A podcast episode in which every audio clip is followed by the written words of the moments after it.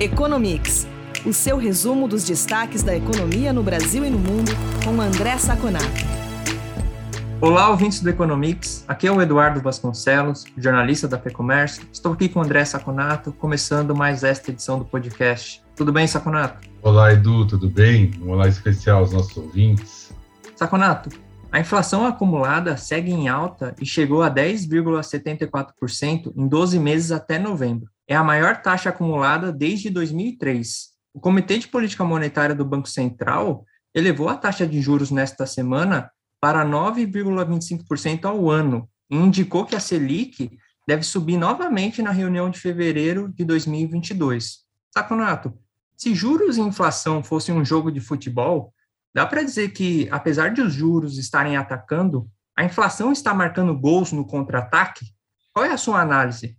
Olha, Edu, essa é uma ótima metáfora. Na realidade, a tradução em economês chato, né, dessa sua dessa sua metáfora, é que nós falamos que o Banco Central está atrás da curva, behind the curve, né, porque o mercado sempre está com juros lá naqueles juros, né, de, de mercado na, na transação do dia a dia maior do que o que o Banco Central está, ou seja, o mercado está achando que o Banco Central ainda agora começa a, a, a chegar mais próximo, ainda deveria estar dando mais juros do que está. De qualquer maneira, eu acho que nós temos uma boa notícia nesse jogo. Né? Na realidade, o, o número do IPCA de novembro ele veio mais baixo do que esperado.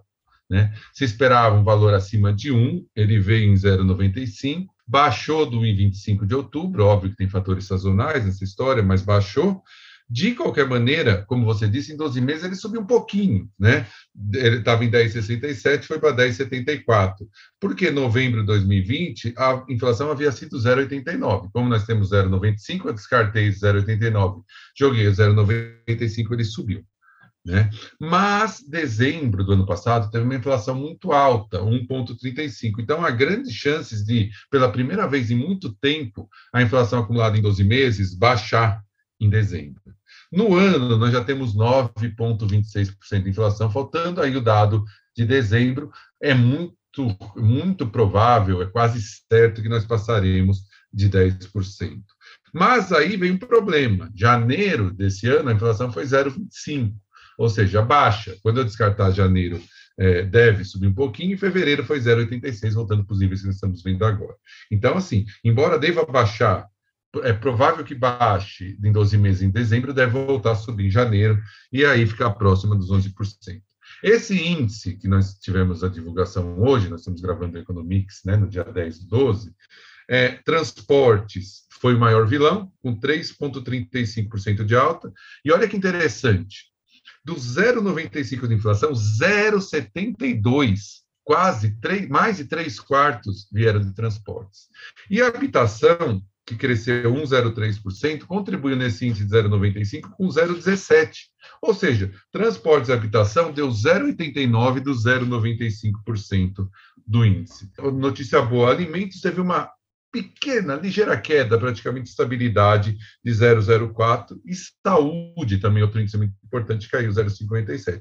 Na média, esse número é muito bom. Tá? É, é o primeiro número bom, muito bom, eu não digo, porque ainda está muito alto, mas melhor do que a gente vinha tendo. De qualquer maneira, na, na semana, uh, nessa semana, né, logo depois da reunião do Copom, o comunica, quando ele subiu 1,5%, como você disse, o comunicado ainda foi bastante forte, como você falou, ele já garantiu uma nova aumento de 1,5% para fevereiro, mas ele já colocou dentro do comunicado uma potencial revisão de acordo com os dados econômicos que foram ficando ruins. Né? Nós vamos ver hoje ainda o varejo ficou ruim, produção industrial teve queda de 0,6 no último dado.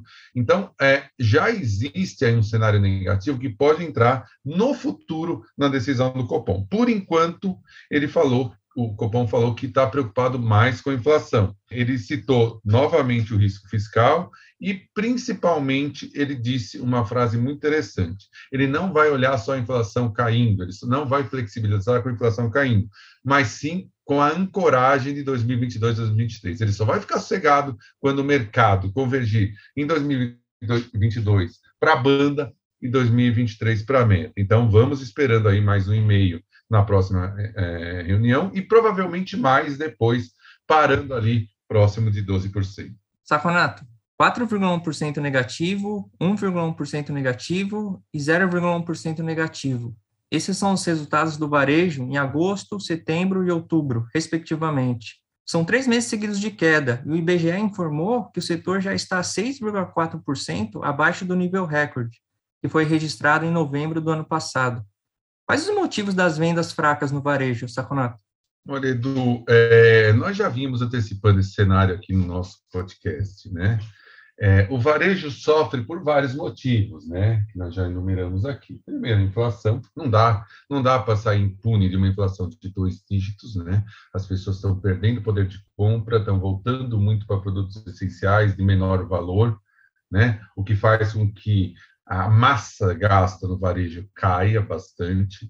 Nós temos aumento de juros que vão atingir fortemente é, móveis, utensílios, eletrodomésticos e principalmente construção civil e automóveis. Né? Nós temos uma concorrência com o turismo, né? as pessoas estão com muita vontade, muita demanda reprimida por viagens. Então, realmente, tudo isso leva a crer que esses números não são números temporários, são números que vieram para ficar. Então, para você ter uma ideia, o que você disse que uh, essa queda de zero em outubro, que é praticamente estabilidade, a expectativa de mercado era uma alta de 0,7. Olha como jogou um balde de água fria no mercado. O varejo amplo, que soma automóveis e construção civil, caiu 0,9. A expectativa era que ele ficasse estável. E pior, o índice total em relação ao outubro do ano passado deu uma queda de 7,1%. Tá? Isso é muito, é muito causado pela inflação, porque os números nominais não estão tão ruins, né? Se eu tiro se, se eu coloco o número com inflação, ele está um pouquinho até maior que a inflação, mas como a inflação é muito alta, a queda vai quase para 10%, né? Já está abaixo, como você disse, do nível pré-pandemia. E, e, pior, jogou para o quarto trimestre um efeito estatístico negativo, né? Eu estava mais em cima, agora estou embaixo. Se no quarto semestre nos últimos meses, outubro, novembro e dezembro, eu ficar zerado, eu já contrato uma queda muito grande no trimestre. Né? Então, assim, a expectativa para o amplo é muito ruim, construção civil com juros altos vai despencar, vai diminuir, né? todos esses lançamentos que foram feitos com juros lá embaixo vão sofrer agora, não tem como. Automóveis, problema de semicondutores, problema de alumínio, vão continuar. Então, assim, uh, e o, varejo normal vai sofrer o, a concorrência do turismo. Vai ter aí, talvez, o, o novo auxílio emergencial, o 13 terceiro, que vai ser uma boa parte usado em dívidas, mas sobra um pouquinho, que vai dar um fôlegozinho para novembro e dezembro. Mas para 2022, se não tiver uma grande mudança de cenário, a, a, nossa, a previsão é muito, muito negativa. Saconato, a inflação na China tem despertado, no mínimo, curiosidade dos analistas. Em novembro, enquanto os preços ao produtor subiram quase 13%, o índice de preço ao consumidor subiu 2,3%. Ambas são variações em relação ao mesmo mês do ano passado. As condições inflacionárias para consumidores e produtores estão tão díspares assim ou há alguma contradição nos números chineses? E tu, nessa semana, quando foram divulgados esses dados, eu vi de alguns colegas que isso poderia ser alguma maquiagem dos dados chineses, inclusive muito bravo, me falou, ah, eu não vou mais olhar esses dados, porque o governo deve estar maquiando. Na realidade, é, o, que, o que, minha opinião é que a gente não pode fazer na China, não pode usar na China o mesmo modelo mental que a gente usa em países como Brasil Estados Unidos, que são livre mercado. A China não é um livre mercado. Não é. O governo determina preços em toda a cadeia. Ele determina a produção em toda a cadeia. Então, o que acontece? Pode ser, sim, que as empresas estejam enfrentando uma inflação de custos muito grande e o governo simplesmente chega para eles e fala: não aumenta preço. Quando você vai passar para o consumidor, você não aumenta preço. Esse, esse CPI de 2,3% que você falou, é, ele é fruto de intervenções pesadas no governo, por exemplo, no preço da energia, no preço do carvão.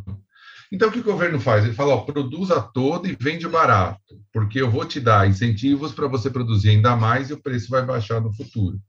Ele faz isso em toda a cadeia, não só no carvão, mas quando você vai fazer alumínio com energia, quando você vai fazer o carro. Então, na realidade, ele determina a cadeia de preços. Então, é bem possível que tenha essa disparidade entre atacado e varejo, tá? Se você pensa a China, olha como economia de mercado, ah, esse preço ao produtor vai passar para o consumidor daqui a X meses, você pode cometer um erro muito grave. Eu acho que o grande gargalo da China não está na demanda, não está nem, nem, na inflação, nem na Evergrande. O grande gargalo na China está, para eu fechar esse modelo de planejamento estatal é, em todas as linhas de produção, eu preciso de um crescimento de produtividade ou de quantidade de trabalho muito alto, que daí no futuro eu alivio essas pressões e aí fica tudo bem a quantidade de trabalho já está no limite na China, já teve todo o êxodo, etc. o ponto é, e agora? Eu vou conseguir um aumento de produtividade suficiente para não exercer pressão sobre os custos e, e, e diluir essa inflação ao longo do tempo? Para isso, a China vai ter que dar um passo maior, por exemplo, em semicondutores, o que parece que não está acontecendo. E é muito difícil você ter empresas inovadoras que aumentem a produtividade num governo que, por exemplo, some que o Jack Ma, que é o maior é, bilionário chinês por uma semana, põe restrições na Didi, que é, que é aquele aplicativo de caronas, e assim, assim por diante. Então, assim, é uma coisa muito complexa. A China está numa situação complexa, que é, eu preciso aumentar a produtividade, mas todas as, a, a, as ações do governo são na direção de limitar a produtividade de grandes empresas para fechar esse modelo. Em algum momento, isso vai cobrar seu preço. Saconato, os Estados Unidos criaram 210 mil vagas de emprego em novembro. O número veio bem abaixo do esperado, pois a expectativa era de mais de 570 mil vagas. Mas ainda assim, a taxa de desemprego caiu para 4,2%, um patamar consideravelmente baixo. A economia norte-americana já está em pleno emprego? Qual é a real situação por lá? Olha, Edu, se não está em emprego, está muito próximo, né, na realidade.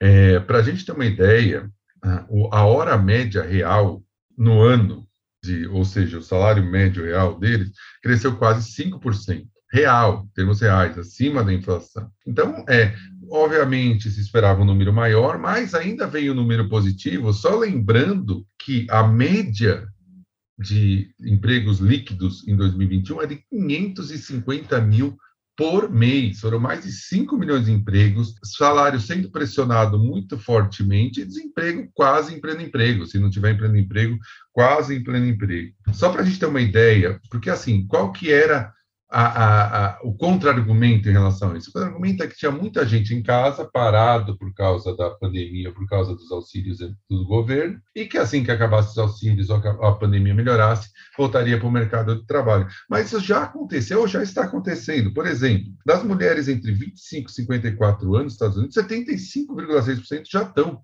empregados no mercado de trabalho child care, por exemplo, parece não ser um problema mais. Né? Esse é um contingente que se esperava que viesse após a melhoria da pandemia, e ele já está no mercado. Tem setores como lazer e hospitalidade que você vai usar né, um hotel e tem uma plaquinha na frente, ó, não estamos com serviço 100% porque não conseguimos pessoas para ocupar as vagas. Em resumo, uh, o mercado de trabalho dos Estados Unidos continua muito ativo, muito aquecido e continua sendo um elemento de pressão para a inflação daquele país. Obrigado, Saconato. É isso por hoje. A gente se fala na próxima edição do Economics. Muito obrigado, Edu, pela nossa conversa. Muito obrigado aos ouvintes que estiveram conosco até agora. E nos falamos na próxima edição do nosso podcast.